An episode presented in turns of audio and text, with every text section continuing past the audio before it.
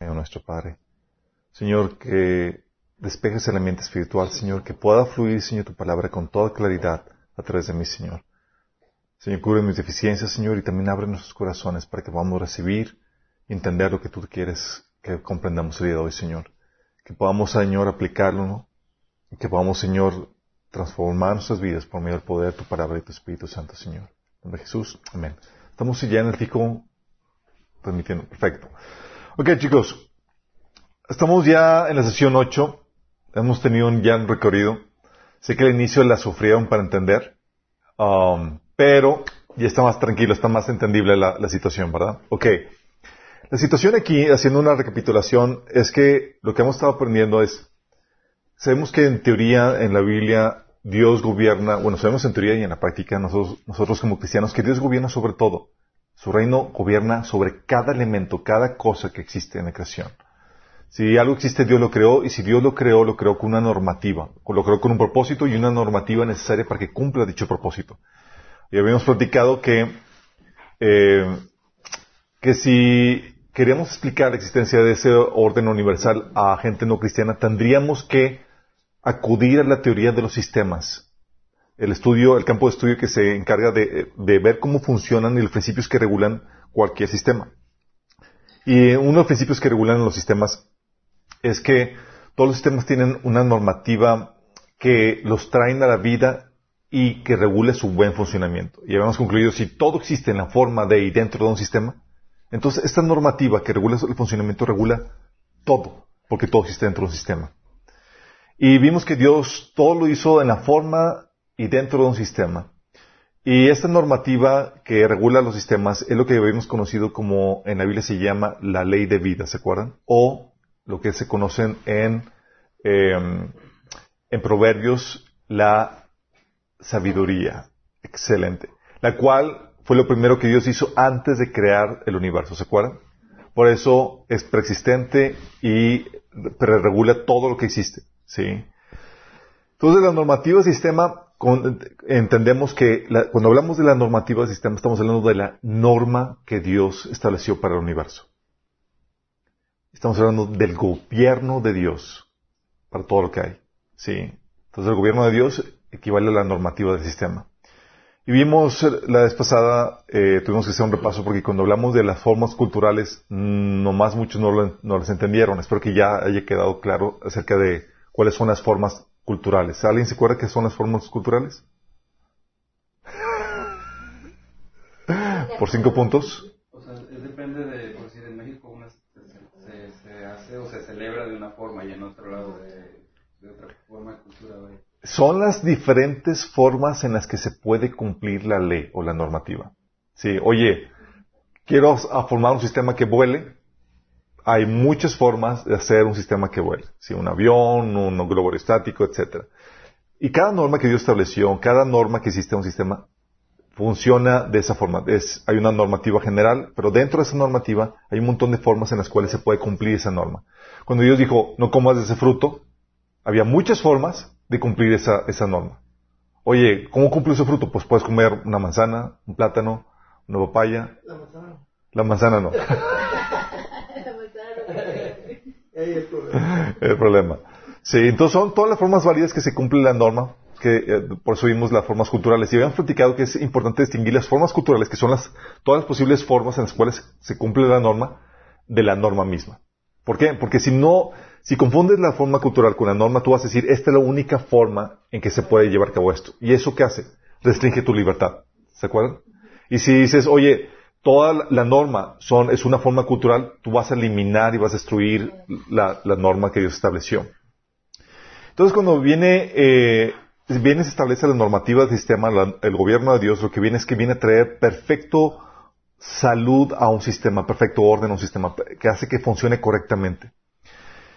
Y es lo que vamos a ver el día de hoy. Si hemos estado analizando cómo se diseña la normativa que Dios estableció en el sistema, vimos al principio la normativa adherida al diseño, la normativa adherida al, al, contexto, la normativa adherida al propósito y la normativa evidenciada por el resultado. Y vimos que esa normativa, esos principios son los que te permiten discernir cómo acomodar, cómo, eh, eh, cómo encontrar la normativa dentro del- de este universo que Dios creó. ¿Sí? Y habíamos platicado que, si se acuerdan, que la, que este universo que Dios creó es como un rompecabezas tridimensional donde tienes que saber dónde acomodar cada actividad y cada cosa dentro de ese universo. ¿Se acuerdan cuando habíamos platicado de la actividad sexual? Ok, la actividad sexual existe, ok. ¿Dónde la acomodamos para que encaje armoniosamente? ¿Sí? Antes, o, eh, ¿dónde la acomodamos? ¿En dónde? En el tiempo y en el espacio. ¿Sí? Antes o después de casado? Después de casado. ¿Sí? ¿En qué lugar? ¿En el, en el lugar público o en, el, la privacidad del recam- ah, la privacidad del ¿Con quién? ¿Con cualquier persona? Con tu cónyuge. Con tu cónyuge. Entonces, esa actividad ya la supiste dónde encajar dentro de este universo que Dios creó. Y eso es para todos, chicos. Cada pensamiento, cada palabra, cada cosa tenemos que saber dónde ponerle, dónde ubicarla para armar algo armonioso, algo que se edifique. Sabemos por eso que esa capacidad de discernir dónde acomodar las cosas es, ¿cómo se le llama en la Biblia? Prudencia. Prudencia es cuándo decir y dónde decir qué palabra, qué conducta, para que encaje armoniosamente. ¿Se acuerdan? Entonces la idea es, oye, ser prudente, sí, porque hay un tiempo, sabemos que hay un tiempo para todo. De hecho, lo que decía Eclesiastés, hay un tiempo para todo, hay una actividad para todo y una forma para hacer las cosas. Entonces, está hablando que hay una norma, que sabemos que, u- que, eh, que tenemos que discernir para saber cómo ubicar cada actividad. Hay un tiempo para la guerra, un tiempo para la paz, un tiempo para abrazar, un tiempo para odiar. Y no que ninguna de esas actividades esté mal, simplemente se vuelven malas cuando están fuera del orden. Eso significa que si algo existe podemos redimirlo al volverlo a poner en el orden que Dios estableció. ¿Vamos? Muy interesante, ¿no? Eso tiene implicaciones interesantes. Ok, entonces fue toda la normativa y vimos cómo discernir la normativa y vimos también cómo eh, entendimos también por qué cambia la normativa a través del tiempo. Oye, ¿por qué los- las, las normas o la cultura cam- ha cambiado a través de los siglos? Ah, vimos porque aparecen nuevas cosas, nuevas invenciones, y con esas invenciones aparecen nuevas normativas. También cambia por el entendimiento, ¿se acuerdan? Por las formas culturales. Y también por el efecto sistema, habíamos platicado. Que al- las cosas unir, más cerca unas de otras y aumentar la interacción, aumenta la normatividad, ¿se acuerdan? Bueno, todo eso ya lo vimos, y ahora lo que vamos a ver es cómo se construyen, o cómo, ah, entendiendo los principios que regulan los sistemas, vamos a aprender cómo se construyen sistemas bien construidos, o cómo se hace, cómo se, los principios que regulan la buena construcción de sistemas. ¿Por qué es importante esto? Porque tu familia, tu trabajo, tu organización, tu iglesia, la sociedad misma está compuesta de una- eh, de- en la forma de un sistema. ¿Y qué tenemos que saber? Tenemos que saber qué principios regulan su buena construcción, para su buen funcionamiento. ¿Vamos? Hay principios para hacer un sistema fuerte y funcional. Vamos a ver 10 principios, chicos. Tres ya vimos. Principio del bien común. ¿Se acuerdan? La visión sistémica global. Que cuando habíamos estudiado cuál es el, eh, cómo decían es que hay una normativa, que la norma es del sistema no. Habíamos visto que podemos eh, ver los resultados. Oye, podemos ver los resultados, en base a los resultados, ver si esto es una ley de vida o una ley de muerte. ¿Sí? Y habíamos platicado, oye, una célula, el crecimiento de una célula, ¿es bueno? Sí. Pero si crece desmedida, es malo. Sí. Una célula convertida en cáncer, ¿qué hace? Está creciendo, pero a costa del cuerpo. Sí. Y lo mismo pasaba con las cosas que, que- que tenemos hoy en día. Oye, el caso de, una, de la corrupción, oye, me estoy beneficiando ahorita, ¿es bueno para mí? Entonces, ¿es algo bueno? No, porque está usando la corrupción y eso va a tener un efecto malo al resto del sistema. ¿Sí? Habíamos, habíamos platicado de la visión del sistema global que tenemos que considerar para distinguir entre lo bueno y lo malo, que es el criterio del, buen común, del bien común. El beneficio individual, habíamos platicado, es por causa del corporal. Es decir, yo busco beneficiarme para beneficiar al resto del, del cuerpo, al resto de la organización, al resto de la sociedad. Porque soy un elemento importante que contribuye para el bien de eso. ¿Sí? Es importante, es bueno que las células se alimenten y se, y nutran las células del cuerpo. Claro, porque contribuyen. Es bueno que los, órganos del cuerpo estén bien nutridos y, y funcionales. Claro, porque si funcionan bien, van a ayudar al resto del cuerpo. ¿Sí? Entonces el beneficio individual es por causa del cuerpo, del corporal, pero no a costa del corporal. Cuando una célula empieza a crecer a costa del cuerpo, se vuelve dañina, se vuelve cáncer.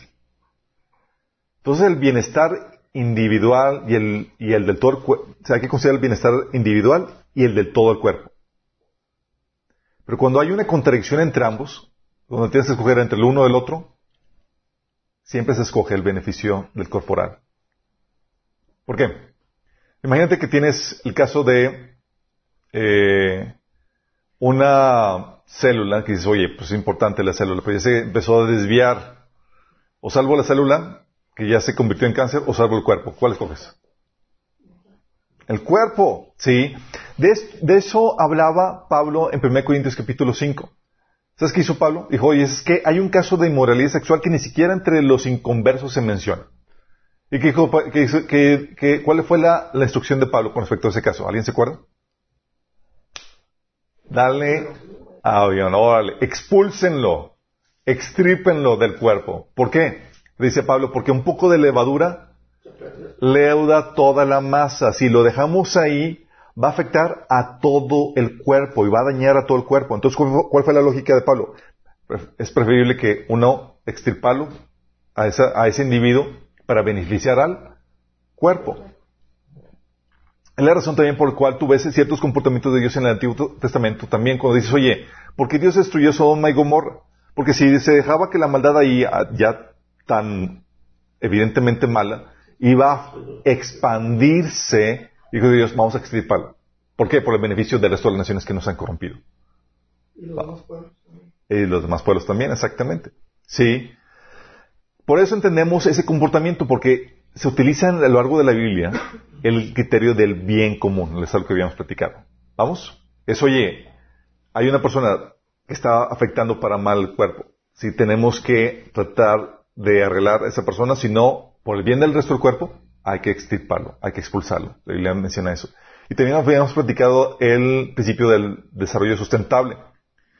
Que um, habíamos platicado es la visión a largo plazo, el criterio de la sustentabilidad. Que el bienestar a largo plazo como es prioritario por encima del beneficio inmediato. Sí. Uh, por ejemplo, dices, pongamos el caso de la célula que está creciendo de forma cancerosa. Está creciendo, dices, oye, pues estoy creciendo, estoy aumentando. Sí, mi chavo, pero estás creciendo, pero estás matando el cuerpo. Y cuando matas el cuerpo, vas a morir. Tú también. ¿Sí? ¿Qué está pasando? Sí, te estás creciendo, pero a largo plazo vas a causar la muerte. Es lo que, es lo que ocasiona, por ejemplo, el caso de las plagas. Consumen algo, algo y termina con lo que consumieron y mueren juntamente con ello, porque no tienen algo sustentable. ¿Sí? La caza o la pesca también por eso se regulan, para que sean sustentables. No sea se, se, permite el comportamiento de plaga donde, oye, cazaste todos los animales y no se reprodujeron y vino a causar un daño. ¿Sí?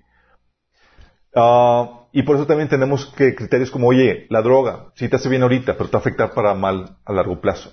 ¿Sí? O el principio de postergar la recompensa, chicos. Postergamos la recompensa, o sea, no estamos, estamos dispuestos a sacrificar el beneficio presente para obtener algo mejor, mayor. Y sabemos que aunque estamos sacrificando ahorita, es bueno. ¿Por qué? Porque estamos teniendo la visión a largo plazo. ¿Sale? Por eso Jesús decía, oye, ¿qué te sirve ganar el mundo entero? Eso es ahorita. Ganaste todo lo que tú querías ahorita. ¿Pero qué? No tuviste la visión a largo plazo. Vas a morir al final. Pero si tenemos la visión a largo plazo y sacrificamos ahorita el presente, es algo bueno. Por eso Pablo decía, oye, sacrificamos, decía Pablo, si sufrimos ahorita con Él, ¿qué? Vamos a reinar con Él. Está considerando que la visión sustentable. Y eso es en todos los sistemas, chicos. Por eso la Biblia tú dices, oye, ¿por qué esos principios? Porque Dios lo creó todo en la forma de un sistema y estos son los principios que regulan un sistema. Por eso el Señor, el Señor te dice, ten la visión de todo el cuerpo y ten la visión a largo plazo. Y tú ves en la Biblia los versículos y demás y dices, todo concuerda con este principio, con este operar de Dios. ¿Sí? Entonces vimos, habíamos visto esto y también vimos el principio del autogobierno. ¿Se acuerdan cómo habían platicado que las partes de tu cuerpo, por, ejemplo, tu cerebro no ordena a cada célula cómo funcionar. ¿Te acuerdas? Ni le ordena a cada órgano del cuerpo qué hacer. Lo hace. Lo que hace el cuerpo nada más, el cerebro es que coordina las partes, pero no les dice qué hacer. ¿Por qué? Porque cada célula tiene en su ADN la normativa para saber cómo comportarse y cómo multiplicarse y toda la cosa. Sí, no, no tiene que estar el cerebro diciendo, a ver, celulita, multiplíquete, mira, así, así. No, no. Cada una tiene su normativa. Y eso te enseña que es la, forma en que Dios diseñó que, en que deben operar efectivamente los, los sistemas. El cuerpo solamente coordina las partes, pero no regula la función de cada órgano ni de cada célula. Cada componente en el sistema tiene en su diseño la normativa que le permite hacer correctamente su función. La célula, el, estómago, los riñones, todas las partes tienen su, en su diseño la normativa para que funcione correctamente. Y es como operan efectivamente los sistemas, chicos. Y el mismo principio opera para los seres humanos. ¿Por qué? ¿Se acuerdan lo que habían platicado? Oye, imagínate que vas a tener, vas a dirigir una orquesta. Pero el tipo no sabe tocar violín. o el tipo no sabe tocar saxofón. ¿Podrías? No, se puede. Y habían platicado que, oye, vas a armar una organización, una empresa, contratas a gente que no sabe hacer su trabajo. Contratas a gente que sabe hacer su trabajo pero es corrupta. No, porque hay que estar detrás de ellos para que lo hagan, explicarles cómo hacerlo y hay que estar detrás de ellos para supervisar que lo hagan correctamente o moralmente. ¿Sí? Entonces habían platicado que el principio de autogobierno es un principio básico para la construcción de cualquier sistema.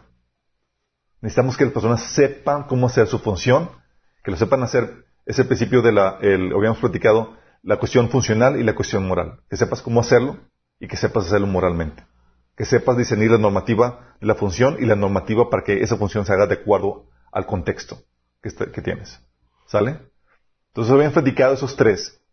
Pero aparte de esos tres, hay otros principios que son indispensables para la construcción de un sistema fuerte y funcional. Aparte del, sistema, del principio del bien común, aparte del principio del desarrollo sustentable y del autogobierno, tenemos el principio de la responsabilidad, del servicio, del amor, de la justicia, de la misericordia, de la integridad y de la soberanía limitada. Todos estos principios, chicos, regulan todos los sistemas. Dices, ¿cómo que el amor? ¿Cómo que el servicio? Vamos para allá, chicos. Sí. Hoy vamos a ver el principio de la responsabilidad. ¿Cómo que el principio de responsabilidad gobierna los sistemas, chicos? Ahora, ¿qué me fumé? Sí, sé que están pensando algunos de esos. Hoy vamos a ver el de responsabilidad sí. que todos los demás. sí, chicos, agárrense que apenas vamos a... Sí, ¿por qué el principio de responsabilidad? Porque para que, vamos a pensar en esto, para que un sistema trabaje correctamente, se requiere que las diferentes partes del sistema que lo componen cumplan la función para la cual fueron creadas. ¿Sí o no? Se requiere que las diferentes partes del sistema que lo componen realicen la función para la cual fueron creadas. Y de ahí se desprende el principio de responsabilidad y eso, el principio del principio de responsabilidad conlleva varios factores que, que describen el comportamiento de un sistema, que es el de, por ejemplo, la unidad orgánica. A los que vimos ya el taller de finanzas, ¿Se acuerdan que es el principio de unidad orgánica, verdad?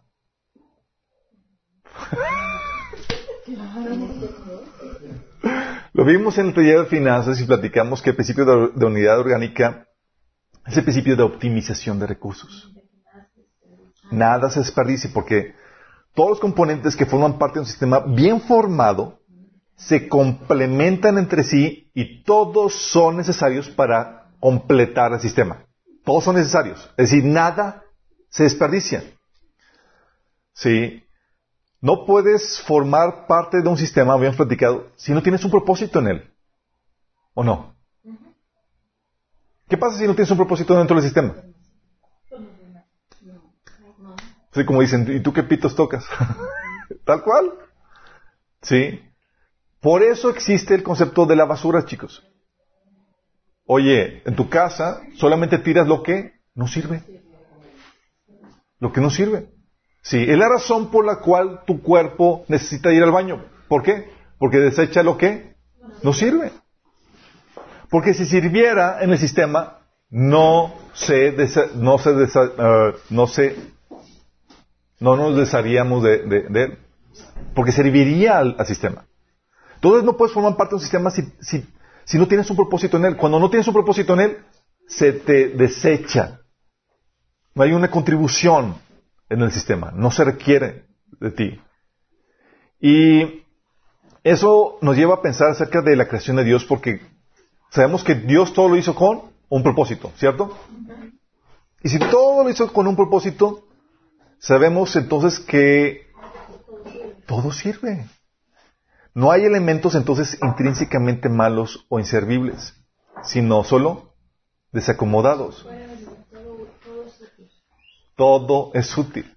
Si te ha pasado que hay algunas eh, piezas así, eh, me ha pasado que tengo, estoy construyendo algo y una pieza que se requiere, pero está fuera de lugar, no, no está, y la pieza sola, fuera de, de, cuidado chicos, y la pieza sola no sirve, sí, pero porque está fuera de lugar, está desacomodada.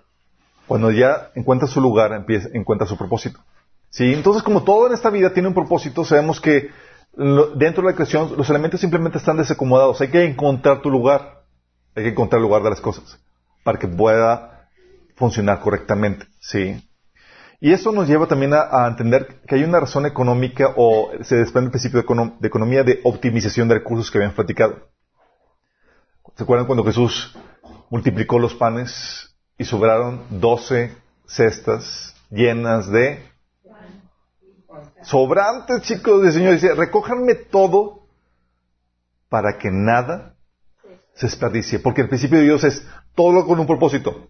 No hago nada. Si se desperdicia si algo que se está desperdiciando es porque no, no tiene propósito. No tiene razón de ser. ¿Sí? Y Jesús nos enseña que cuando hay un propósito, se le, no hay desperdicio. En un sistema todo tiene propósito. Y cuando no, se tiene que desechar, como he platicado. Entonces no hay partes sobrantes, chicos. Por eso, en un carro, ¿hay alguna parte que sobra en un carro, chicos? Tú compras un carro y dices, oye, esta parte está de más. El precio. El precio, solamente el precio. oye, un reloj, si dices, oye, se le cayó una parte y tú estás preocupado porque, chin, o sea, va a afectar al, reloj porque todas las partes son indispensables. Con un cuerpo, puedes decir, oye, ¿alguna parte de tu cuerpo está, está de más? No. La gente que creía, creía chicos que, que, que por, producto de la evolución, parte de tus órganos estaban de más. ¿Han escuchado el término de órganos vestigios? Que eran la, apéndice y, y, no sé qué otras Sí, es que, esos órganos no sirven y se quedaron por, el proceso evolutivo. Y la vesícula y no sé qué otros órganos, hasta que después, recientemente dijeron, oye, pues ¿qué creen? Que sí tiene un propósito. Porque, porque el hecho de que tú no sepas su propósito no significa que no lo tenga, simplemente lo ignoras. ¿Sí? Y, encontraron que esas, esas partes tienen una función importante dentro de los procesos digestivos. ¿Sí? Entonces tú dices, oye, tú ves un sistema, un, un avión te dice, oye, sale el, el, el, mecánico del, del avión y le dice al capitán, oye, pues me sobran algunas piezas ahorita que revisé el avión. dices, ¿lo vuelas o no lo vuelas, ¿Por qué no lo vuelas? Oye, que es confiado. Dices, porque sabes que todas las partes funcionan. Dices, oye, le sobró, esto está raro. Yo no me subo. Sí. Porque es, el principio de la unidad orgánica. Sabes que todo está ahí, tiene un propósito y tiene una función. Sí. Si has visto esos programas donde eh, eh, desarman el motor del carro motor y, le entregan al, al, dueño el carro arreglado y con un montón de piezas eh, que sobraron.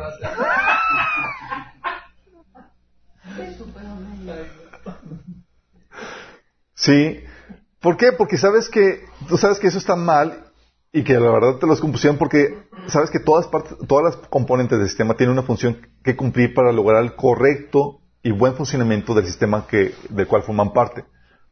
Por eso, oye, armaste un reloj, un motor y te sobraron piezas, sabes que algo hiciste mal, porque el principio es, no sobra. Es el principio de unidad orgánica. Sí.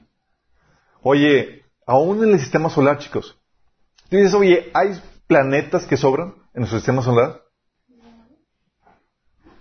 No, aún Venus y Júpiter tienen una función vital para, nuestro planeta. ¿Saben para qué sirve Venus y Júpiter? Para cachar asteroides y que no nos llegue tan duro. Para es la aspiradora de nuestro sistema solar. Ellos son, es el que limpia los asteroides y demás que atentarían contra la Tierra. Imagínate. Aún eso tiene un propósito. ¿Sí? Y lo sabemos, por eso la gente se preocupa por, por las especies que están en peligro de extinción. Porque sabemos que todos los elementos dentro del sistema que Dios creó son importantes. Aunque la teoría de la evolución dice, oye, pues es la supervivencia del más apto, si ya no puedo sobrevivir, pues ni modo, es parte de. Pero no, buscamos salvar las especies en, peligro de extinción porque intrínsecamente sabemos intuitivamente que todos los elementos y todas las partes se requieren. ¿Sí? Recuerdo, esto lo puede ver, lo puede aplicar con la problemática que la página de Minas, no sé si se acuerdan que estábamos, que no estaba funcionando. No estaba funcionando la página de Minas y la página de, de pistolas la tenemos todos en un servidor y cada página tiene su carpeta. Bueno, nos escriben los, dueños del servidor y nos dicen, tu página, eh, el, espacio que te asignamos para, para, hospedar la página tiene virus. Y más vale que quites, que te deshagas del virus o te vamos a eliminar todo. Entonces, pues vamos a eliminar el virus. Y resulta que teníamos un montón de carpetas, pero con un montón de archivos del sistema que no sabes cuál funciona, cuál es virus y cuáles son indispensables para la, la, página. Sí. Y estaba con el, con el chavo, con este Daniel que me está ayudando con, con la página. Y estábamos, ¿cómo le hacemos? Porque íbamos a contratar un servicio para que nos eliminaran el virus, pero nos costaba 13 mil pesos. No, eran 20 mil pesos. Y pues, pues, principio de economía. vamos, a, entrar nosotros. ¿Y qué hicimos? Bueno, lo que hicimos fue esto. Dijimos, oye, bueno, vamos, si, si realmente son indispensables estos archivos, si los borramos, ya no va a funcionar nada. ¿Estamos conscientes? Porque por el principio de unidad orgánica. Entonces dijimos, oye, vamos a respaldar los archivos y vamos a eliminarlos. ¿Sí? Todos los que vemos que están sospechosos.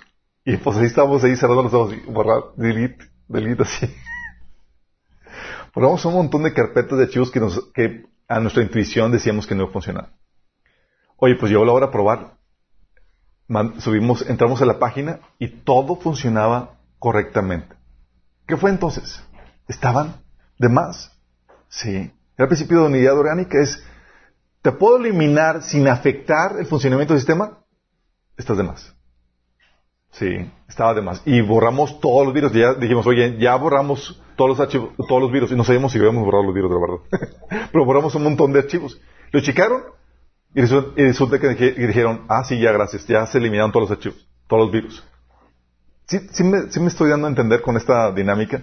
Porque el principio de unidad orgánica te dice, si forma parte del sistema, se requiere su contribución para el correcto funcionamiento. Si no, se puede desechar.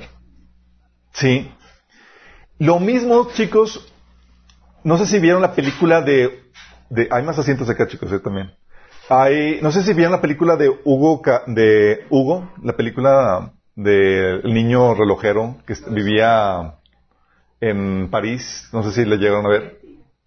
El tipo no era cristiano, bueno, en la película pues obviamente es trama, pero el tipo en la, dentro de la trama no era cristiano ni nada por el estilo, pero era relojero y vivía, eh, él se había muerto su tío que arreglaba, ponía eh, el reloj de, de París ahí, eh, le daba cuerda y demás. Y él sabía, platicando con, la, con una muchachita, sabía que él tenía propósito. Y él sabía, sí, es que yo tengo un propósito aquí en esta tierra. Y la chica dice, ¿cómo sabes? Porque en un reloj ninguna pieza está de más. Y la humanidad es como un reloj todas las personas tienen una contribución. Y si la humanidad es como un sistema, como un reloj, entonces yo tengo un propósito, tengo una razón de vivir. No leyó la Biblia, chicos. Nada más por entender cómo opera un sistema, sabía y concluyó, que hay una razón de ser para Él. Sí. Y tú y yo lo sabemos, chicos, pero tuvimos que clavarnos en la Biblia para saber que tenía, que fuimos creados para buenas obras, que Dios preparó antemano. Porque el principio de, de, este principio, chicos, ups, este principio, Dios lo aplica, este principio de la unidad orgánica lo aplica en toda su creación.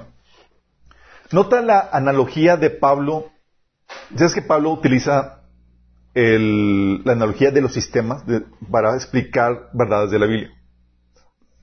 ¿Cómo, ¿A qué me refiero con esto? A que utilizan la analogía del cuerpo humano para explicar principios de la Biblia. Cuando estaba utilizando la analogía del cuerpo, estaba utilizando principios que rigen un sistema para enseñar verdades del reino. ¿Vamos? 1 Corintios 12, del 14 al 28, al 27 dice, Así es, el cuerpo consta de muchas partes, no, no de una sola parte. Si el pie dijera, no forma parte del cuerpo, no formo parte del cuerpo porque no soy mano, no por eso dejaría de ser parte del cuerpo. O sea, el pie puede decir, no puede decir, no, no, no soy indispensable. Y si la oreja dijera, no formo parte del cuerpo porque no soy ojo, ¿dejaría por eso ser parte del cuerpo? Si todo el cuerpo fuera el ojo, ¿cómo podríamos oír? Si todo el cuerpo fuera oreja, ¿cómo podríamos oler? Pero nuestro cuerpo tiene muchas partes y Dios ha puesto cada parte justo donde Él quiere. Qué extraño sería el cuerpo si tuviera solo una parte. Efectivamente hay muchas partes, pero uno solo, un, pero un solo cuerpo. El ojo nunca puede decir a la mano, a la mano no te necesito. La cabeza tampoco puede decir al pie no te necesito. De hecho, algunas partes del cuerpo que parecieran las más débiles y menos importantes, en realidad son las más necesarias. Y las partes que consideramos menos honorables son las que vestimos con más esmero. Así que protegemos con mucho más cuidado esas partes que no deberían verse, mientras que las partes más honorables no precisan de esa atención especial. Por eso Dios ha formado el cuerpo tal, de tal manera que se les dé más honor y cuidado a esas partes que tienen menos dignidad. Esto hace que haya armonía entre los miembros, a fin de que los miembros se preocupen los unos por los otros. Si una parte sufre, las demás partes sufren con ella. Y si una parte se le da honra, todas las partes se alegran. Todos ustedes en conjunto son el cuerpo de Cristo y cada uno de ustedes es parte de ese cuerpo. O sea, te está diciendo, tú eres parte de un sistema. Y por tanto, tienes un propósito en ese sistema. Tienes un propósito en cada sistema del cual tú formas parte. Oye, dentro de la familia hay un propósito, cual tú tienes una contribución que tú tienes. En el cuerpo de Cristo tienes una contribución, tienes un propósito. En la sociedad tienes un propósito. Y aquí Pablo está diciendo, no puedo decir, ah, yo no lo necesito, o no se necesita tal persona, o tal hermano es imprescindible. Está diciendo que no, ¿por qué? Por el principio de unidad orgánica. Dios te con un, creó con un propósito dentro del sistema, y tu contribución es importante para qué? Para el buen funcionamiento del cuerpo. No puedes decirle al ojo, no te necesito. No puedes decirle al pie, no te necesito.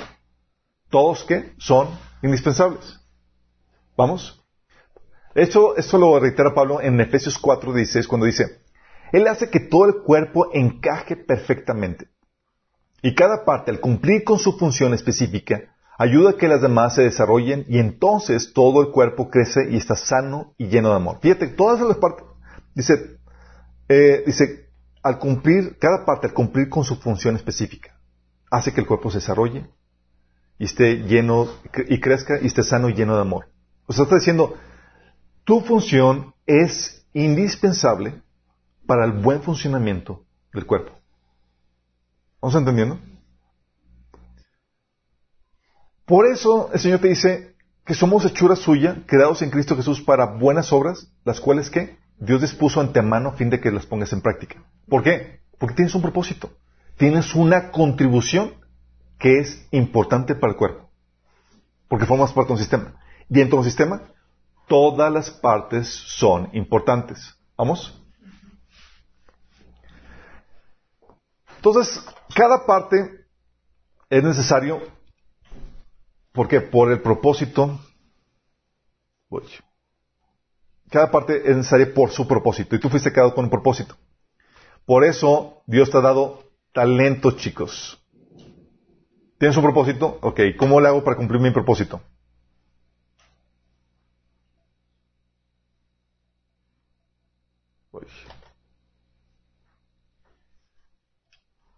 Ups, sorry. Para cumplir tu propósito, Dios te ha dado talentos. Dice mm, mm, mm, Romanos 12, del 6 al 8, dice, Dios en su gracia nos ha dado dones diferentes para hacer bien determinadas cosas. Por lo tanto, si Dios te dio la capacidad de profetizar, habla con la fe que Dios te haya concedido. Si tu don es servir a otros, sírvelos bien. Si eres maestro, enseña bien. Si tu don consiste en, animar a otros, anímalos. Si tu don es dar, hazlo con generosidad. Si Dios te ha dado la capacidad de liderar, toma la responsabilidad en serio. Y si tienes el don de mostrar bondad a otros, hazlo con gusto. Fíjate cómo está diciendo Pablo. Está diciendo, Ok, Dios te dio con un propósito. Para ese propósito te he dado dones, habilidades para hacer bien determinadas cosas. Y dice Pablo, ponlas en práctica. ¿Por qué? Porque si no, afectas para el mal cuerpo. Se requiere tu contribución, que es el principio de relevancia, chicos. El principio de relevancia es que es relevante, eres importante en el sistema porque tienes una función que se requiere para el buen funcionamiento del cuerpo. ¿Tú te has considerado así relevante? Oye, ¿soy importante? No. bueno, dale que te vayas considerando. Es importante que entiendas esto. ¿Por qué? Porque si tú no sabes la importancia de lo que tienes y de lo que eres en el sistema, en el cuerpo, en, la organización en la cual formas parte y demás, no vas a tomar la responsabilidad en serio y vas a afectar a otros. ¿Sí? Oye, dices, oye, pero ¿Y qué si y qué tal si, si está funcionando defectuosamente? O mal. ¿Por eso dejará de ser relevante? ¿No? ¿Sí? ¿No? Fíjate que dice. ¿Te acuerdas de, de mm, mm, mm,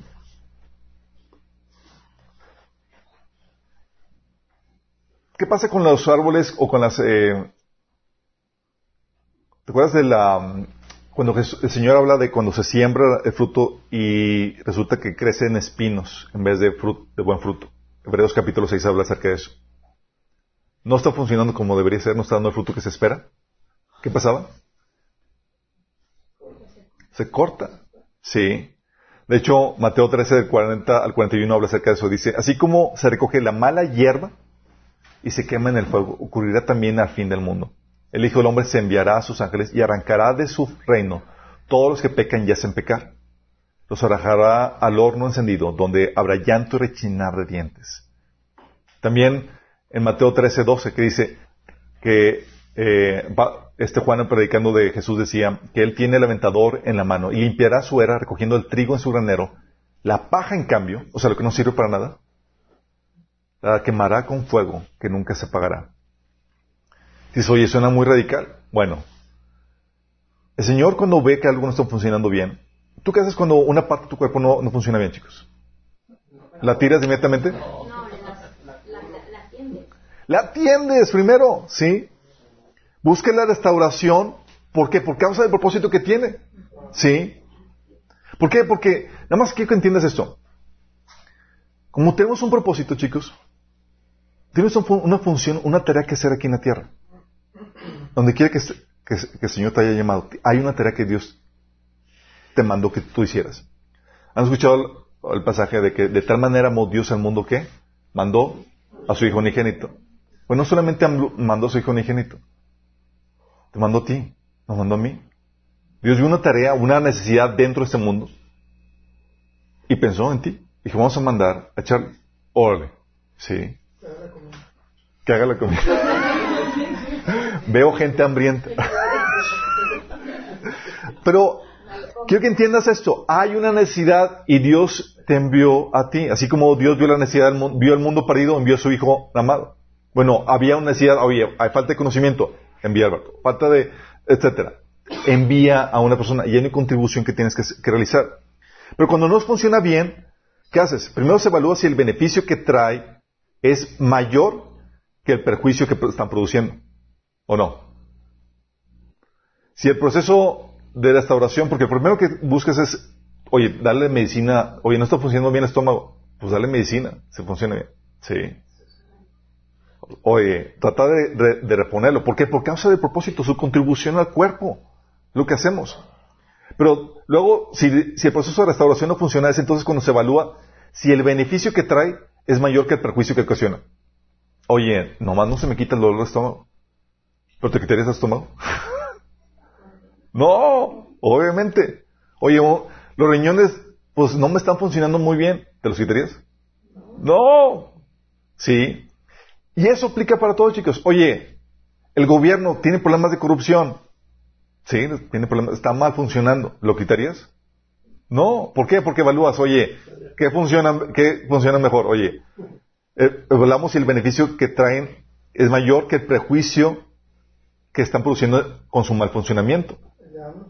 Sí.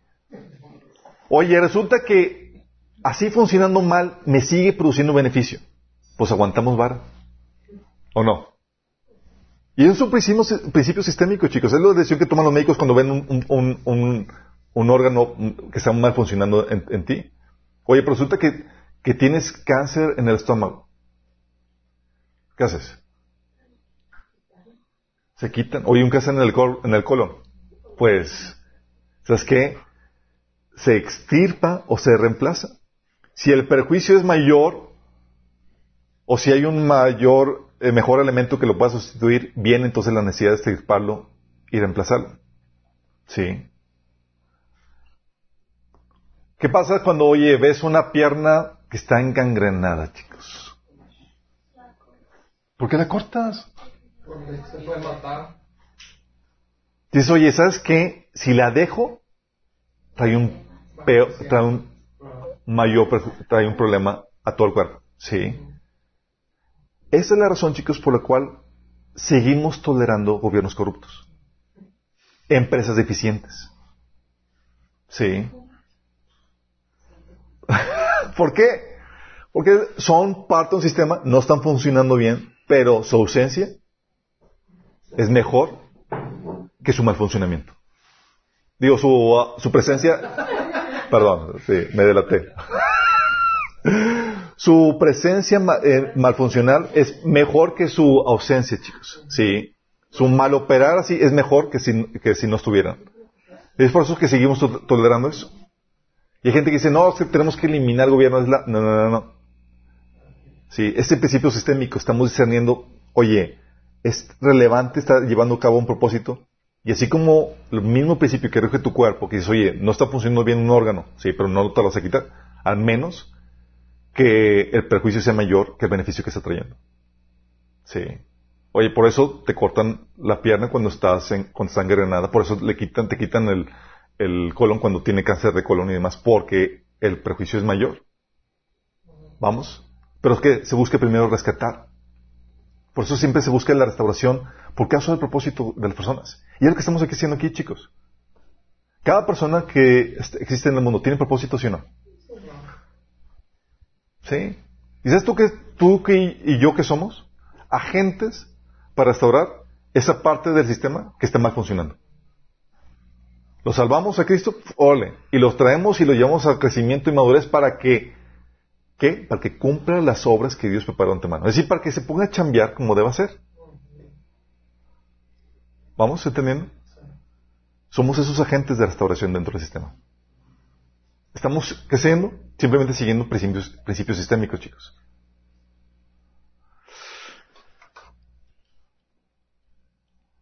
Y eso explica también por qué tanta, mal, por qué tanta problemática en el mundo. Tanta problemática en el mundo, ¿por qué? Porque hay gente que no está haciendo su chamba o no lo está haciendo correctamente. Eso nos lleva al principio de responsabilidad. La responsabilidad, chicos, nace porque el propósito existe. El concepto de responsabilidad lo podríamos definir como la participación requerida de cada parte del sistema para propiciar la existencia, el buen funcionamiento, la interés y el desarrollo del sistema del cual, forman parte. Es decir, es lo que se requiere de ti para que el sistema funcione correctamente. Obviamente cuando hablamos de responsabilidad estamos hablando de los sistemas creados por seres humanos los sistemas eh, inanimados no tienen voluntad propia y no pueden decir que tienen responsabilidad. Si cuando no están llevó a cabo su función como debe ser, podemos decir que se descompusieron, pero no que están siendo irresponsables. ¿Sí? Pero en sistemas formados por nosotros, donde hay voluntad, donde hay libre albedrío, que decimos, ¿sabes qué? Hay, no decimos, está descompuesto. ¿Qué estamos diciendo? Hay irresponsabilidad. No estás cumpliendo tu función. Porque implica un conocimiento de cuál es tu función, de cómo la debes hacer, y una negativa tuya para llevarlo a cabo. No te decimos, estás descompuesto, estamos diciendo, eres un irresponsable. Eso nos lleva a entender la responsabilidad personal. Cuando tú entiendes tu responsabilidad personal, chicos, es porque tú ya sabes cuál es tu contribución en el sistema, en el mundo, en la iglesia, en tu familia, en tu organización, en tu empresa. ¿Sale? Entiendes cuál es tu responsabilidad, cuál es tu función, cuál es tu propósito. Cuando entiendes cuál es tu propósito, entiendes cuál es tu responsabilidad. Esto es lo que llevaba Pablo a decir, ay de mí si no anuncio el Evangelio. ¿Sabes por qué decía Pablo eso? Sabía su propósito, chicos. Sabía su propósito, sabía, si no cumplo mi propósito, ¿qué va a pasar? Otros van a sufrir. ¿A qué nivel? A nivel de que decía en Hechos 20 y 24, hoy les declaro que soy inocente de la sangre de todos. Sabía que si no cumplía su propósito, gente iba a morir por toda la eternidad. Qué fuerte, ¿no? Sabía el peso de responsabilidad que le, llevaba. Por eso decía, pues si anuncio el Evangelio, no tengo de qué gloriarme, porque me es impuesta necesidad y hay de mí si no anunciar el Evangelio. Por lo cual, si la hago de buena voluntad, recompensa tendré. Pero si, de, si mala, pero si de mala voluntad, la comisión me ha sido encomendada, tengo que hacerlo, no queda otra. Lo mismo pasa contigo y conmigo. Cuando entendemos cuál es la función, cuál es nuestra contribución, tú ya sabes que el bienestar de otras personas depende de ti. ¿Has vivido con esa responsabilidad? Es decir, lo que hagas o dejes de hacer va a afectar. Sí. Pablo entendía eso y vivía con este peso de responsabilidad. Al punto que decía, soy libre las tengo ustedes. O sea, no soy responsable si les va mal, porque yo hice todo lo que está de mi parte. La participación requerida de cada parte en el sistema para propiciar su existencia, su buen funcionamiento, su interés y su desarrollo es lo que conocemos como, responsabilidad, chicos. Es lo que es lo que Dios desea de cada uno de nosotros, cada uno de ustedes. Cuando Pablo está escribiendo el funcionamiento correcto de un sistema en Efesios 4:16 dice, él hace que todo el cuerpo encaje perfectamente. ¿Cómo encaja perfectamente? Dice, cada parte al cumplir con su función específica. ¿Tú sabes cuál es tu función específica? Dice, cada parte con cumplir su función específica ayuda a que los demás se desarrollen, entonces todo el cuerpo crece y está sano y lleno de amor. Es decir, tu función es vital para el buen funcionamiento del cuerpo. Y dices, oye, no sé cuál es mi llamado. No sabes cuál es tu llamado, no te preocupes. Pero tú ya puedes empezar a vivir con esa responsabilidad, porque sabes que lo tienes. Porque no fuiste creado de más. No estás de sobra. ¿Vamos? Yo muchos años decía, Señor, cuando estaba comenzando con, con mi camino cristiano, decía, Señor, ¿cuál es mi llamado? Y se hace con, la, con el frenesí, quiero conocer mi llamado y todo, y ya recibí el llamado de las naciones, unos profetas, y, y yo no conocía mi llamado. Y además el Señor me decía, prepárate, síguete preparando. Sí. Yo, Señor, pero ni siquiera mi llamado, síguete preparando. A su tiempo te lo voy a revelar. ¿Por qué? Porque aunque no sepas tu llamado, tú ya sabes que tienes una responsabilidad porque fuiste creado con un propósito. Porque forma principios sistémicos, chicos. Ninguno está de más. Y Dios todo lo crea con un propósito. Sí. Y el hecho que te puedas preparar ahorita es porque hay materias, o hay, sí, hay carreras de tronco, que tienen materias de tronco común. Es decir, vas a requerir, cualquiera que sea tu llamado, necesitas prepararte. Necesitas capacitarte en cosas que todos requerimos prepararnos y capacitarnos. Tu carácter tiene que forjarse, tienes que adquirir conocimiento, etcétera. Sí, para tu buen funcionamiento. Y eso es aplicable, chicos, a todo el ámbito humano. Porque no solamente tu propósito en general, sino estás en una organización y sabes que tienes una función dentro de esa organización, dentro de tu familia, dentro de, lo que, dentro de la iglesia y demás. Y tenemos el libre albedrío, la capacidad de discernir si podemos hacer algo. Hay gente que me dice, oye, ¿cómo sabemos cuál es, cómo, cuál es mi función, cuál es mi llamado en algún lugar? Eso lo vemos en el reino de tu propósito. Ahí explicamos a detalle qué onda con eso. Porque cuando está la necesidad dentro de, eh, enfrente de ti, de algo que se tiene que hacer, y concuerda con tus dones, y tienes los recursos, ¿quién crees que es el responsable? ¿A quién crees que Dios está llamando? Y luego más cuando se te ocurre que hay que hacer algo. Hay gente conmigo me dice, oye Alberto, deberías hacer, hacer esto y tal. Mm, veo que el Señor te está mostrando que hay una necesidad. Adelante. Dice, no, qué flojera. Ah.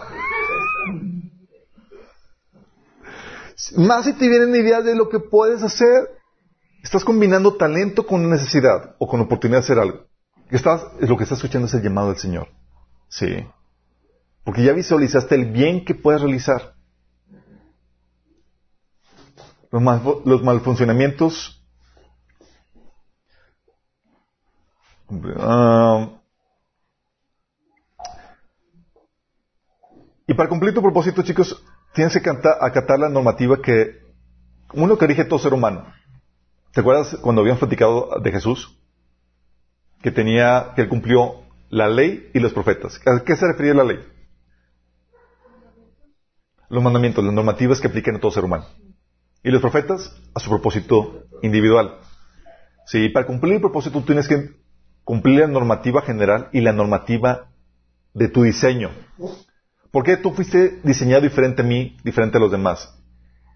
Con un llamado único, con un propósito único, con habilidades únicas, con contribuciones únicas. Entonces solamente tienes que conocer la normativa que rige al ser humano en general, establecida por Dios, sino también la normativa que Dios estableció para ti como individuo, único, especial. Y eso, tú sabes cuál es la normativa cuando sabes qué dones y habilidades tienes. Porque si tienes un don o una habilidad, no va a ser algo que no va de acuerdo a eso. La instrucción de Pablo es, tienes un don, enfócate en eso. No me gusta, enfócate en eso. Y haz de eso tu pasión. Sí. Oye, ¿te gusta cantar y no te sale la voz? Olvídate eso, por más que te guste. La instrucción de Dios es, sí, la verdad. De hecho, hubo una película, tararea chifla, una película de una, de, una señora, de una señora que se hizo famosa porque cantaba re feo, no sé cómo se llamaba. Si le llega una, si se a cuál me refiero. Pero la idea no es buscar fama, es que enfócate a lo que funciona para ti en ese sentido. ¿Por qué? Porque los malfuncionamientos en la humanidad, chicos, son porque sus componentes no están cumpliendo su propósito en el sistema. Es decir, si hay algo que no funciona bien en el, mundo, chicos, ¿es por culpa de Dios? No. Cuando Dios ve un problema, ¿sabes qué hace? Envía un ser humano. envió un ser humano. Es decir, te envió a ti. Los, los malfuncionamientos en los sistemas suelen tener, suelen ser porque alguna pieza no está siendo responsable. Es decir, aunque tiene la capacidad, no está llevando a cabo las actividades que le tocan de acuerdo al marco normativo que rige ese sistema, chicos. Muchas veces hay gente que tiene el don, tiene la habilidad y no está haciendo su parte, chicos. Por apatía, muchas veces. Porque no hay suficiente, no hay suficiente amor como para desgastar su vida por otros. O hay otros que bloquean que las personas hagan su función, chicos. ¿Sí les ha tocado? Y eso sucede mucho en iglesias. Oye, que estás sirviendo a la iglesia, a los a miembros del cuerpo de Cristo y demás, y luego te llegan contigo y dices, ¿tienes cobertura? Ya le pediste permiso al pastor. Oye, mi chavo, no necesito permiso para eso. Gálatas 5.13, ¿se acuerdan? Somos libres para servir. Pero hay gente que se bloquea en la iglesia y más cuando hay competencia. ¿Qué pasa cuando hay competencia? Bloqueas a las personas cuando empiezan a sobresalir más que tú. Empieza el celo ministerial. ¿Y qué pasa? La contribución de ellos se bloquea. ¿Y crees que eso afecta? Claro que afecta. Por eso muchos líderes van a rendir tremendas cuentas delante de Dios cuando se presente con Él, porque bloquearon a mucha gente. Y esa gente no va a tener excusa, porque no van a poder decir al Señor, es que mi pastor me, no me lo prohibió. Tenías la instrucción clara y precisa en la Biblia lo que tienes que hacer. Sí. Pero por causa de eso, chicos, hay muchos mal, malfuncionamientos. Algo que yo platicaba con, con gente es, ¿te imaginas si todos los cristianos estuvieran cumpliendo su propósito? Uf. Uf, pero muchos no lo están haciendo. Y mi esposa y yo a veces estamos batallando porque pichamos, bateamos eh, y hacemos todo. Sí. Bueno, mi esposa está, tiene que hacer ediciones y demás. Y una vez levantamos, pedimos, oigan, que alguien que nos ayude con las ediciones. No voy a quemar gente, pero levantar la mano. Y luego vieron lo que implicaba y ahí se sí. Y no porque no hubiera don, no porque no hubiera talento. Sí. Estamos hablando de, de situaciones en donde había la oportunidad, había el talento, había la necesidad, estaba todo listo. Pero no había suficiente compromiso, amor al Señor y al prójimo para hacerlo. Sí. No había el suficiente compromiso para desgastarte por causa de eso. Y por causa de eso, hay gente y hay ministerios que están sobrecargados porque miembros de la iglesia, por ejemplo, no están haciendo su trabajo. En la familia también, chicos. En la organización, en las empresas también. Si ha tocado la situación donde, eh, aún en la escuela, trabajo en equipo. Y luego uno termina haciendo todo porque los demás ¿Qué pasa? dices, esto mismo, mal, funcionamientos porque algunos de sus componentes no están cumpliendo con su responsabilidad. No están operando bajo la normativa del sistema. ¿Vamos a entender cómo afecta todo? Eso tiene que ver, chicos, por el principio de afectabilidad eh, que, rige todos los sistemas, chicos. La ley de afectabilidad mutua en los sistemas te dice Fíjate lo que dice la ley de afectabilidad mutua. Te dice que la sola existencia, la sola existencia, aunque sea potencial, de cada parte del sistema, tiene un efecto inevitable sobre los demás componentes. Nada más existes, ya me afectas. Pero no te estoy diciendo nada, me estás afectando. Sí. Y sobre todo, tiene un, sistema en los demás componentes y sobre todo el sistema como un conjunto a través de, tiene un efecto a través del tiempo y el espacio. Es decir, te dice que tu existencia tiene un efecto. Y eso te lleva, chicos, a entender que la inevitabilidad del, del efecto en un sistema. En un sistema todos los elementos están interconectados, directa o indirectamente, porque forman parte de un mismo sistema, ¿sí o no? Entonces todos los elementos están interconectados directa o indirectamente. Y hay efectos. Eh, y esto, chicos, por ejemplo, voy a platicar algunas, algunas cosas que suceden. ¿Alguien ha, leído algo de física cuántica? Uh, sí, como que.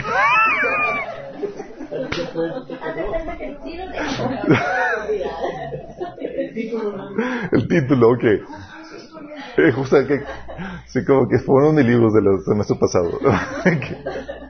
bueno, déjame explicarles algo que impresionante, chicos. Dentro de la física cuántica, se cuenta que el universo está, está más interconectado, interlazado de lo que nos imaginamos. Al punto, chicos, por ejemplo, de que dos partículas de luz, dos fotones, separados a millones de años luz, por estar emparejadas, por estar relacionadas unas a otras, a millones de años luz. Si tú afectas una simultáneamente, reaccionaba la otra. Millones de años luz. Decía este Einstein que esto era demasiado o sea, demasiado para, para comprender.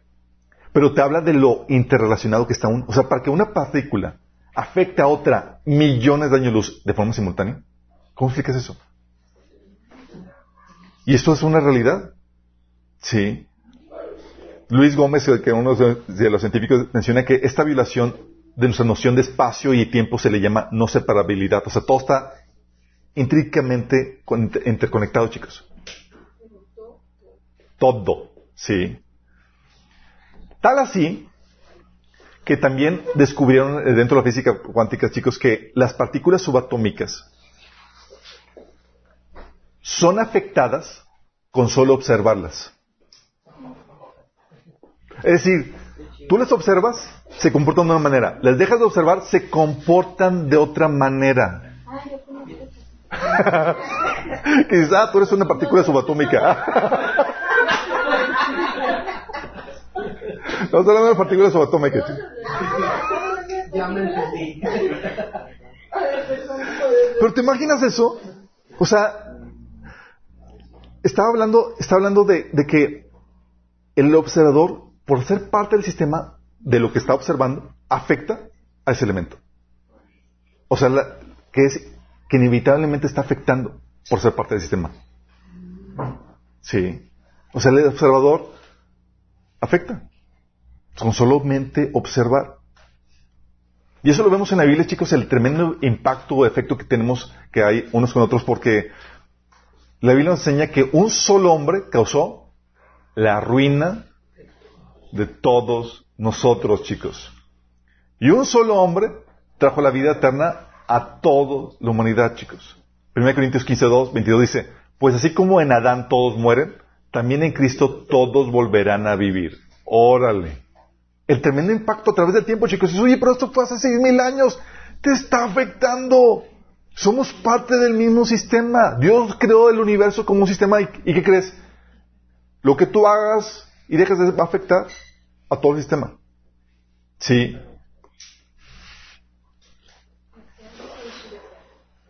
Qué fuerte, ¿no? Y hay varios tipos de, de, de, efectos, chicos. Tú puedes hay varios tipos de efectos. Uno está el, el efecto directo que es muy claro. O sea, tú enfrente de mí me afectaste clara y directamente. Sí, yo fui el primero afectado de lo que tú hiciste. ¿Sí? Uno de los más complejos y a veces difícil de discernir es el efecto indirecto. Que es, tú afectaste a una persona a la cual afectó a otro y a otro por lo que tú hiciste. Hay mucha gente que se pregunta y se rompe la pared, así la, cabeza con la pared porque piensa, dices, es que, pues, Señor, ¿por qué la enfermedad y por qué me enfermo y por qué me va mal? Y es, hijito, es el efecto indirecto de lo que hizo el primer hombre. Por causa del primer hombre hay enfermedad, hay injusticia, hay maldad y todo eso. Pero tú lo ves ahorita, chicos, es un efecto indirecto. Pero entender este efecto indirecto te ayuda a comprender por qué fun- cómo funciona el sistema en el cual vivimos. De hecho, por eso lo vemos en el tema de, mente- básicos de cristiano y la mente renovada, donde decimos, oye, ¿por qué sufrimos o por qué hay esta maldad y cómo lo explicamos? ¿Por qué? Porque es el efecto indirecto de- del primer hombre. Pasaron generaciones y demás, unas afectando a otros y a otros, y, y hasta que tú estás aquí, mueres, te enfermas, eres débil, vas a envejecer, gracias a Adán. ¿Tú lo viste? ¿Lo conociste? No. No. ¿Te afectó de forma indirecta a través de todo, de tus papás, tu- abuelos, tatarabuelos y demás, chicos? Un efecto indirecto, pero real. Sí. Por eso sabemos, oye, un virus en China. Ahora sí ya creo. Un pueblillo. Un pueblillo, chicos. ¿Por qué? Porque to- cualquier cosa que suceda en el sistema, como está en todas las piezas interconectadas, afecta a nosotros. Sí. Y hay un efecto también que es el efecto manifiesto. El efecto manifiesto es el efecto que se da cuando una parte eh, saca a reducir su, su potencial cuando comienza a funcionar. Por ejemplo, lo vemos en las partes del sistema que, eh, que ya están funcionando. Pongámosle el estómago, por ejemplo. Eh, tú sabes el efecto que tiene tu estómago en tu cuerpo porque ya lo has visto trabajar y asimismo puedes saber qué pasaría si dejara de funcionar. Dices, oye, pues ya sé lo que hace. Sí, lo ves también en elementos de tu equipo de, de trabajo. Oye, sé lo que hace y sé qué pasaría si no está.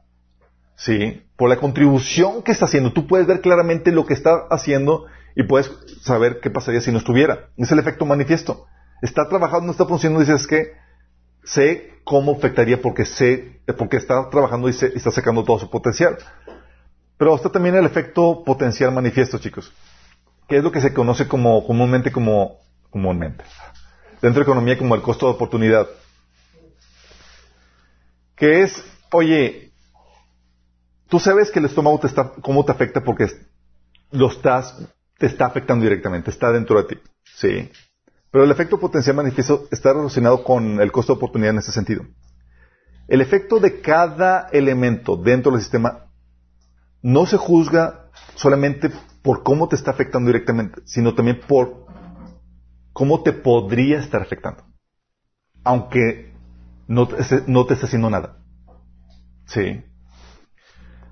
Por ejemplo, en economía, si tú como ahorrador metiste tu dinero en un banco donde te daban un 10% de ganancia, ese es un banco, oye, 10%, sí, pero había otro banco que te daba el 15% del cual tú no sabías. Sí. ¿Ganaste o perdiste? Perdiste. ¿Cuánto? 5%. Oye, pero ni siquiera toqué ese banco. Ni siquiera sabía de eso. No, porque existía. El hecho, con el hecho de que existía, te perdiste la oportunidad de utilizarlo. ¿Y sabes qué?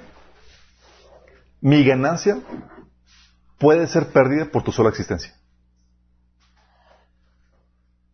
Es decir, yo pude haber dicho yo gané nada, pero sabes que porque tú no hiciste algo, puedo decir no perdí. Tú puedes, de hecho, este, el Señor sabía de este concepto de, de costo oportunidad, por eso le decía al siervo que debiste haber puesto mi dinero en el banco para que hubiera ganado algo. Sí. Y está también el efecto latente, chicos.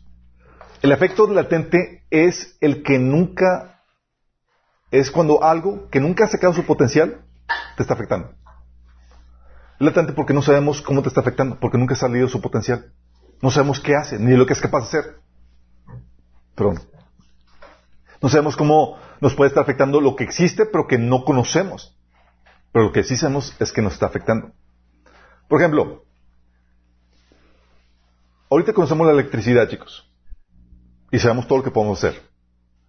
Pero ¿qué durante todo el tiempo de la historia humana donde no sabíamos de la, de la electricidad?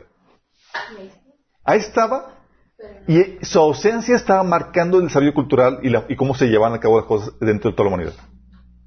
Pero el hecho de que estaba ahí potencialmente estaba afectando, chicos.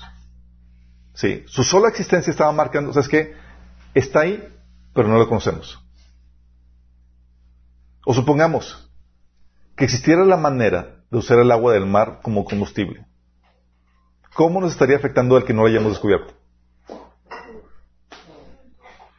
O imagínate que existiera la, cura contra el cáncer. ¿Cómo nos está afectando el que no la hayamos descubierto?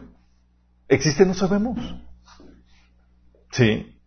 Pero cuando, algo, cuando sabemos que hay algo que existe que no sabemos, con solo su existencia nos está afectando. Por ejemplo, sabemos a este Pasteur, ¿se acuerdan de Pasteur? Luis Pasteur, Luigi. A los que no saben, fue el que eh, inventó la, la forma de purificar los, las bebidas, los alimentos, el método de pasteurización, sí. Y también eh, ayudó con eh, ¿qué fue la penicilina? La penicilina. Bueno, él descubrió la penicilina y con eso salvó la vida de millones, de miles de personas, con una serie de, de efectos indirectos, chicos. Eso fue en el siglo pasado. Sí. La vida, por ejemplo, de Winston Churchill, ¿sabes por quién se salvó? Por el descubrimiento de Luis Pasteur. Winston Churchill, gracias a uno de los elementos importantes para ganar la Segunda Guerra Mundial. Sí. ¿Te imaginas o sea, podemos conocer en parte el, efecto, el, potencial, el efecto potencial manifiesto, o sea, la manera como afectó de forma indirecta la contribución de Pasteur. Pero no, no hubiéramos sabido, no hubiéramos, no hubiera, no no hubiéramos sabido cómo nos hubiera afectado, no hubiéramos sabido cómo nos hubiera afectado si no hubiera sacado su potencial. Pero lo que sí hubiéramos sabido es que nos hubiera afectado. ¿A qué va con esto, chicos? Cada bebé, chicos, que se muere, cada bebé que es abortado, pensamos que no nos afecta.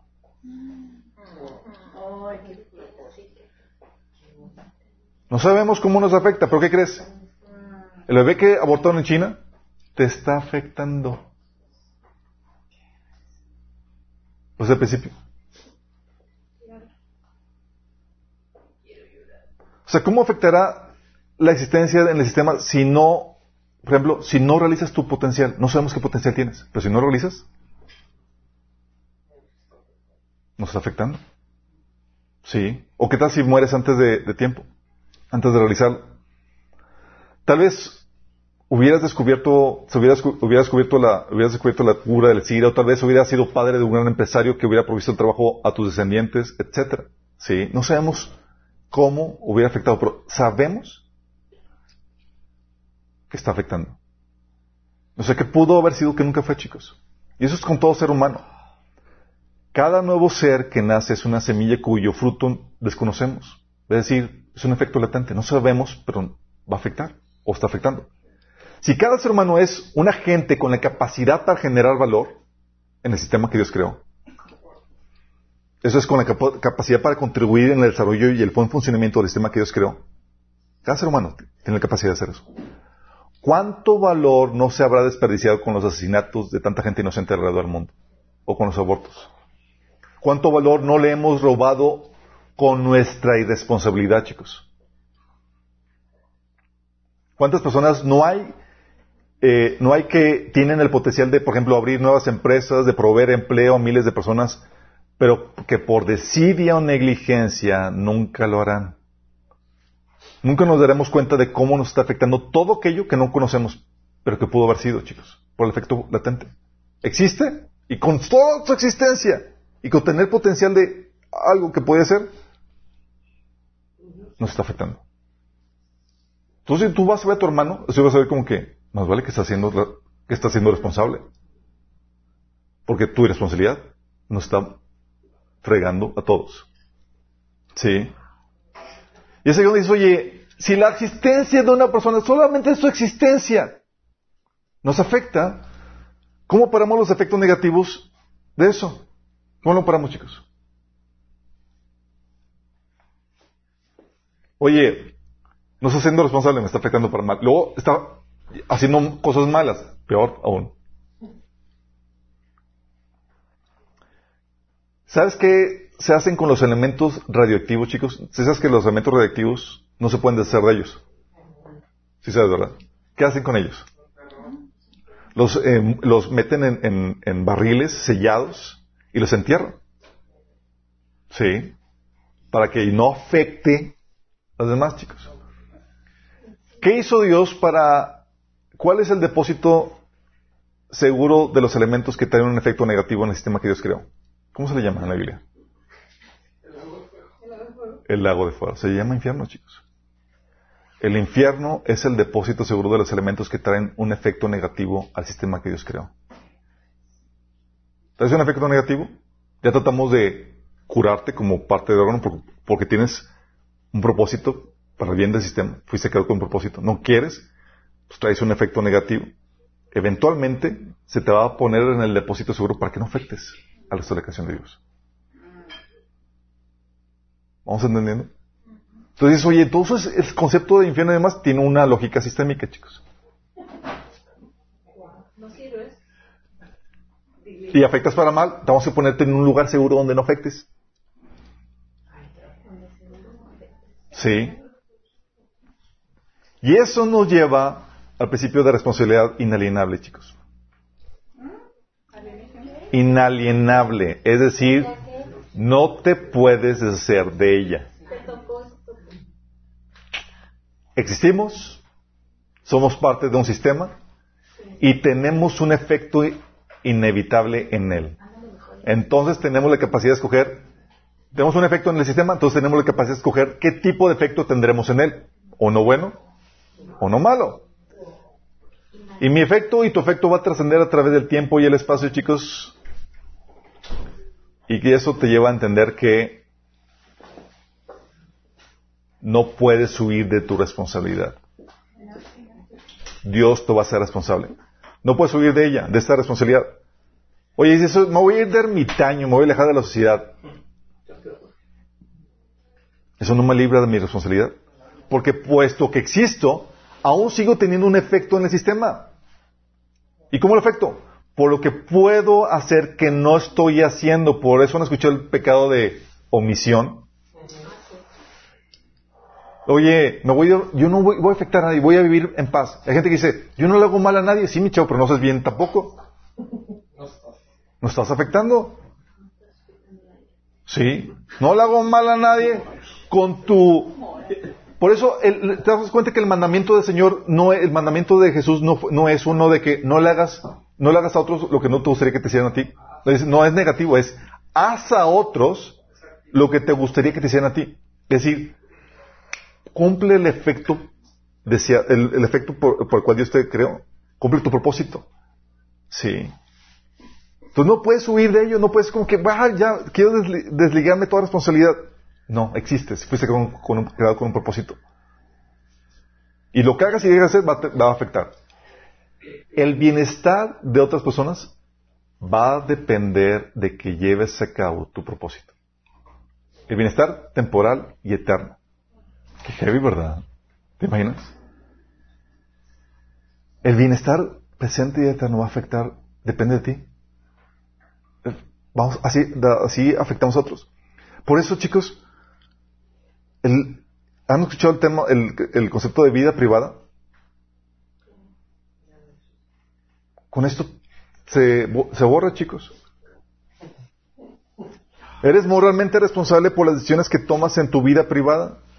Porque todas ellas, las decisiones que tomas en tu vida privada, van a repercutir inevitablemente en el resto del sistema a través del tiempo, ya sea de forma positiva o negativa. Tus decisiones privadas, chicos. Lo que piensas, tus actitudes, lo que haces en privado. En otras palabras, tu vida privada es de interés sistémico, de interés comunal, de interés público. ¿Por qué crees que cuando llegas a Cristo, Dios está interesado en cambiarte todo, incluso lo que piensas? Incluso tus actitudes. ¿Por qué? Porque cada actitud, cada pensamiento y demás afecta a todos. ¿sabes? Han escuchado que dices, oye, el que odia es un homicida. Lo han escuchado, eh, viene en la Biblia, en primer, en primer Juan. ¿Por qué? Pues oye, muy mis, mis sentimientos y muy personal ella. Pero el Señor sabe que si tú odias, tú eres un potencial suicida, porque, digo homicida, ¿por qué? Porque tan solo, tan solo viendo la oportunidad, y si te puedes salir con la tuya, sin recibir una consecuencia negativa, vas a cometer ese homicidio. Sí. Porque afecta todo lo que, tu, tu contribución, tu, lo que sucede internamente, va a afectar al resto del sistema. Y eso explica el porqué del juicio, chicos. Tú fuiste con un, creado con un propósito, se espera a ti algo. Y lo que hagas o dejas de hacer va a afectar al sistema para bien o para mal. Entonces, Dios te va a juzgar. No puedes vivir como tú quieras, pues no nos creamos a nosotros mismos, sino que Dios nos creó. Es Él el que determina tu propósito, tu función y tu responsabilidad. Y como fuiste creado con un propósito y tienes una responsabilidad, te va a pedir cuentas de ello. ¿Qué hiciste con lo que te di? ¿Vas entendiendo? Y interesantemente, chicos, suena así escabroso de que, oye, pues va a estar entonces pesadito. Sí, pero esa responsabilidad que conlleva un tremendo, puede llevarte tem- a tener un tremendo temor delante de Dios, es lo que le ha sentido a tu vida. Esa responsabilidad de la que la mayoría de la gente está buscando huir, es lo único que le da sentido a su vida. Es su propósito. Cuando yo entendí cuál es mi contribución a la humanidad y cuando empecé a vivir responsablemente sabiendo que tenía que hacer eso, aquello por lo cual Dios me creó, vino un peso de responsabilidad. Yo sé que si no hago mi tarea, no, me- no hago mi función, gente es afectada para mal. Y vivo con ese peso de responsabilidad. Y eso le he sentido en mi vida, de propósito. Y por eso soy valioso. Porque sé que mi contribución es importante. Y no solamente es para mí, tú también. Y me estás afectando si no estás haciendo tu trabajo. Como tu devocional. ¿Qué afecta a mi devocional? Todo afecta. ¿Vamos entendiendo, chicos? O sea, por eso tenemos que vivir con ese nivel, con ese peso de responsabilidad. Porque somos gente que sabemos que tenemos propósito. Entonces, Dios te va a pedir cuentas. Fuiste creado con un propósito. Y tu responsabilidad no te puede ser de ella. Existes, fuiste creado con un propósito. Hay una responsabilidad. Tienes que dar cuentas a Dios hay buenas obras que Dios preparó antemano para ti. Y es tu responsabilidad que eh, las, lleves a cabo. La mayoría no las va a realizar. Y esta, esta, cuestión, este entendimiento de los sistemas chicos también nos lleva a entender que hay también la jerarquización de responsabilidades. ¿Por qué? Porque en todo sistema, chicos, en todo sistema, eh, se requiere un número o un tipo de partes mínimas necesarias para poder hacerlo funcionar. ¿Sí o no? Eso se le llama complejidad irreducible. Oye, se requiere un mínimo de partes. Por ejemplo, al carro, ¿qué partes serían las mínimas indispensables? Motor, llantas y volante. Sí. Oye, pero se le cayó la, el retrovisor. Dale. Dale, todavía jala, ¿no? Sí. Oye, a la casa, ¿cuáles son las mínimas partes para que una casa sea funcional? Techo, paredes, sí. Oye, le puerta, oye, le faltó ventana, jala, sí. Oye, no tiene piso, jala. También la, la, escuela. Sabemos que, oye, una escuela es una organización que tiene salones, maestros, personal de limpieza, eh, etcétera. Imagínate que, que te que, que despides a los maestros y te quedas solamente con el personal de limpieza.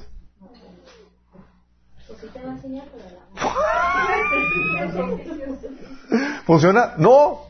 El, te puedes hacer del personal de limpieza, pero no de los maestros, ¿estás consciente? Porque en todo sistema hay un mínimo de partes o un número mínimo de partes que se requiere para que funcione. ¿Sí? Entonces hay las partes esenciales y hay jerarquía en ese sentido. Entonces se requiere un mínimo de partes, por eso también en, eh, es algo que vimos en, apologética, eh, se habla del, sistema, del comienzo sistémico, sistémico, simultáneo, es decir, se requiere un mínimo de partes para que empiece a funcionar. Sí. Oye, tu corazón, si está ahí eh, nada más sobre la mesa, no, no va a poder funcionar. Se requiere el corazón conectado con, o sea, un mínimo de partes para que funcione correctamente. Um, todo sistema requiere la aparición simultánea de los miembros esenciales para la existencia de dicho sistema. De hecho, no sé si han escuchado el, término materia crítica. ¿Alguien lo ha escuchado? ¿No? Materia crítica es el mínimo de componentes esenciales para formar una bomba atómica.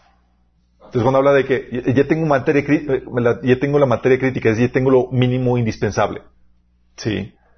Y se requiere la aparición simultánea de esos miembros o elementos esenciales para la, existencia de dicho sistema. Del contrario, otro sistema enteramente formado debe sostener a esa parte del sistema de información. Por eso, en lo que el bebé está formándose, la mamá está dándole vida. Sí, se queda un mínimo de partes. Debido a eso hay jerarquía y responsabilidades o jerarquía de valores en los sistemas, chicos. Pablo decía en 1 Corintios 12, del 27 al 28. Ahora bien, ustedes son el cuerpo de Cristo. ¿Todos somos cuerpo de Cristo? Sí, pero no todos tenemos las mismas responsabilidades. Dice, y cada uno es miembro de ese cuerpo. Dice, en la iglesia Dios ha puesto en primer lugar, ¿quiénes? Los apóstoles. En segundo, los profetas. En tercer lugar, maestros. Luego los que hacen milagros. Después los que tienen dones para sanar enfermos. Los, los que ayudan a otros. Los que administran y los que hablan en diversas lenguas. O sea, pone jerarquía. ¿Vamos? ¿Por qué? Porque hay elementos indispensables para la formación de todo sistema. Y otros que sí son importantes para su completo funcionamiento, pero que no son esenciales. Por eso, cuando elemento, eso te ayuda a entender, es muy importante chicos, porque cuando se contraponen elementos de un sistema, se pueden tomar decisiones gracias a la jerarquía. Por ejemplo, si te tomas con la disyuntiva de que salvo la pierna o salvo el cuerpo, qué vas a Salvas el, salva, el cuerpo, sí, y te de la tierra. O salvo al bebé o salvo mi carrera. Salvo al bebé. Hay jerarquía. Por eso, sabemos que, oye, ¿me paso el rojo con, eh, con, cuidado para salvar a una persona que quiere llegar al hospital o respeto la, la regla de tránsito? ¿Qué hago? Con cuidado. Con cuidado. Con cuidado. Sí. Pero me lo paso. Sí. Y aún se sabe, si llega a tránsito y te ve una situación de, de, urgencia, te deja, hasta te escolta. ¿Por qué ese principio, chicos? Porque hay jerarquía de valores gracias a, este, esta propiedad de los sistemas. Esto se refería a Jesús también cuando dijo esto, en Marcos 2, del 23 al 28. Fíjate lo que dice. Un sábado, al cruzar Jesús los, los sembrados, sus discípulos comenzaron a arrancar a su paso una espiga de trigo. Mira, le preguntaron los fariseos, ¿por qué hacen ellos lo que está prohibido hacer en sábado? Él les contestó, ¿nunca han leído lo que hizo David en aquella ocasión cuando él y sus compañeros tuvieron hambre y pasaron necesidad? Entró a la casa, a la casa de Dios cuando Abiatar era sumo sacerdote y comió los panes consagrados a Dios que solo los sacerdotes les es permitido comer. O si violó la ley, chicos. Y dio también a sus compañeros. El sábado se hizo para el hombre y no el hombre para el sábado, añadió. Así que el Hijo del Hombre es Señor incluso del sábado. ¿Qué está diciendo aquí? Oye, está la ley que era de que solamente los sacerdotes debían de comer eso. Pero había una situación donde había una gente en necesidad, donde requerían alimento para sustento, para la misión que iban a llevar a cabo. Cuando entiendes la jerarquía, chicos, sabes que hay una normativa que te, lleva a ayudar al necesitado. Sí. Hay una normativa. Sabes que hay una se están contraponiendo dos normas. Gracias a que hay jerarquía de valores, tú puedes saber por cuál irte. Por eso Jesús decía, no me condenarían si dijeran, si entendían lo que significa misericordia quiero y no sacrificio. O sea, Dios le da prioridad a la misericordia a favor del ser humano que al sacrificio, a, los, todas las normativas del, sacerdocio. Por eso mismo, chicos, podemos distinguir eso. Y por eso podemos escoger entre una cosa cuando las cosas se, llegan a, a, contraponer una con otra. Sí. Entonces, concluimos que tu responsabilidad es indispensable dentro del cuerpo de Cristo, dentro de la sociedad. Fuiste creado con un propósito. Y la lógica de esto, chicos, es una lógica sistémica. No fuiste creado de más. No hay elementos de más. Por eso, urge que tú sepas cuál es tu función dentro del cuerpo de Cristo. Que sepas cuál es tu propósito en la sociedad, en este mundo. Y que te apliques a cumplirlo. Porque tu negligencia para llevarlo a cabo, como debe ser, daña a más personas. Ahora entiendes por qué Dios te pide que renueves tu mente, cambies tu forma de hablar, etcétera. Cada detalle que parecía insignificante y privado. Porque cada cosa afecta al resto. Vivimos en un mundo que es un sistema. Y todo lo que hagas y dejes de hacer va a afectar al resto. Y tú tienes que vivir con esa responsabilidad. Tienes que vivir consciente de que, chin, existo. Chin, lo que haga o deje de hacer va a arruinarle la vida a otros o va a cocinar el, éxito en otras personas. ¿Sabes? Estaba, hace que fue cuando di este taller, justamente en los días que di este taller me, me, eh, me topé a Jorge eh, Leal en, el Starbucks. Y me llega como y me dice, oye, ¿qué sientes ¿Qué sientes, Alberto, saber que, lo que está haciendo está afectando la vida de otros y, por ejemplo, nos ha beneficiado a nosotros, a, mí y a Emily y toda la cosa y nos ha ayudado mucho en esto, en lo otro? Y le digo, siento alivio. Alivio porque Dios me iba a cuentas de ustedes, chicos. Nada más imagínate qué terror. O sea, que presentando delante de Dios y todo lo que hubiera, todos los dineros que no se dieron por no haber cumplido mi responsabilidad. ¿Te imaginas? Y es como, nada más cuando me dijo eso, le dije, siento un few. O sea, ya ustedes, ya dos menos, faltan los que, faltan los que sigue. Pero tenemos que vivir con ese peso de responsabilidad. Y muchos vivimos que por nosotros, y para nosotros, mi, comodidad y toda la cosa. Cuando es, no fui quedó para mí, tengo una contribución al sistema. Y yo estoy llevando a la ruina al sistema si no estoy haciendo mi contribución. Y eso implica todo el proceso para llevar a cabo esa contribución tu preparación, el disciplinarte, el adquirir todos los hábitos, y todo lo que Dios quiere formar en ti es para que lleves a cabo las buenas obras que Dios preparado en tu mano. Porque sabe que es indispensable tu contribución. Sí. Y tú puedes menospreciarla, tú puedes hacerlo menos, pero tiene efectos al resto del sistema, chicos. ¿Terminamos con una oración? Amado Padre Celestial, damos gracias, Señor, porque nos ayudes a entender, Padre, esta realidad con la cual tú creaste este universo que es un sistema, Señor. Como tú nos creaste con un propósito en este sistema, Señor. Señor, y queremos hoy alinearnos a tu voluntad para que llevar a cabo ese propósito, Señor. Tal vez no lo, no lo conocemos, pero sabemos que tenemos que ya empezar a hacer algo, prepararnos para Él. Y queremos aplicar toda diligencia, Señor. Y todo trabajo, Señor, de que, esté de nuestra parte para que podamos presentarnos delante de ti, Señor. Inocentes, Señor. Sabiendo que hicimos lo que, lo que nos correspondía para bendecir a otras personas. Para llevar a cabo la obra que tú preparaste para nosotros, Señor. Señor, que podamos salir de aquí sabiendo y entendiendo ese peso de responsabilidad que pesa sobre nosotros, Señor. Sabemos que es difícil a veces de lidiar con el Señor, pero sabemos que eso es lo que nos da sentido, propósito, y nos hace valiosos al resto de la creación, Señor. Ayúdanos, Señor, a vivir responsablemente. Te lo pedimos en el nombre de Jesús. Amén.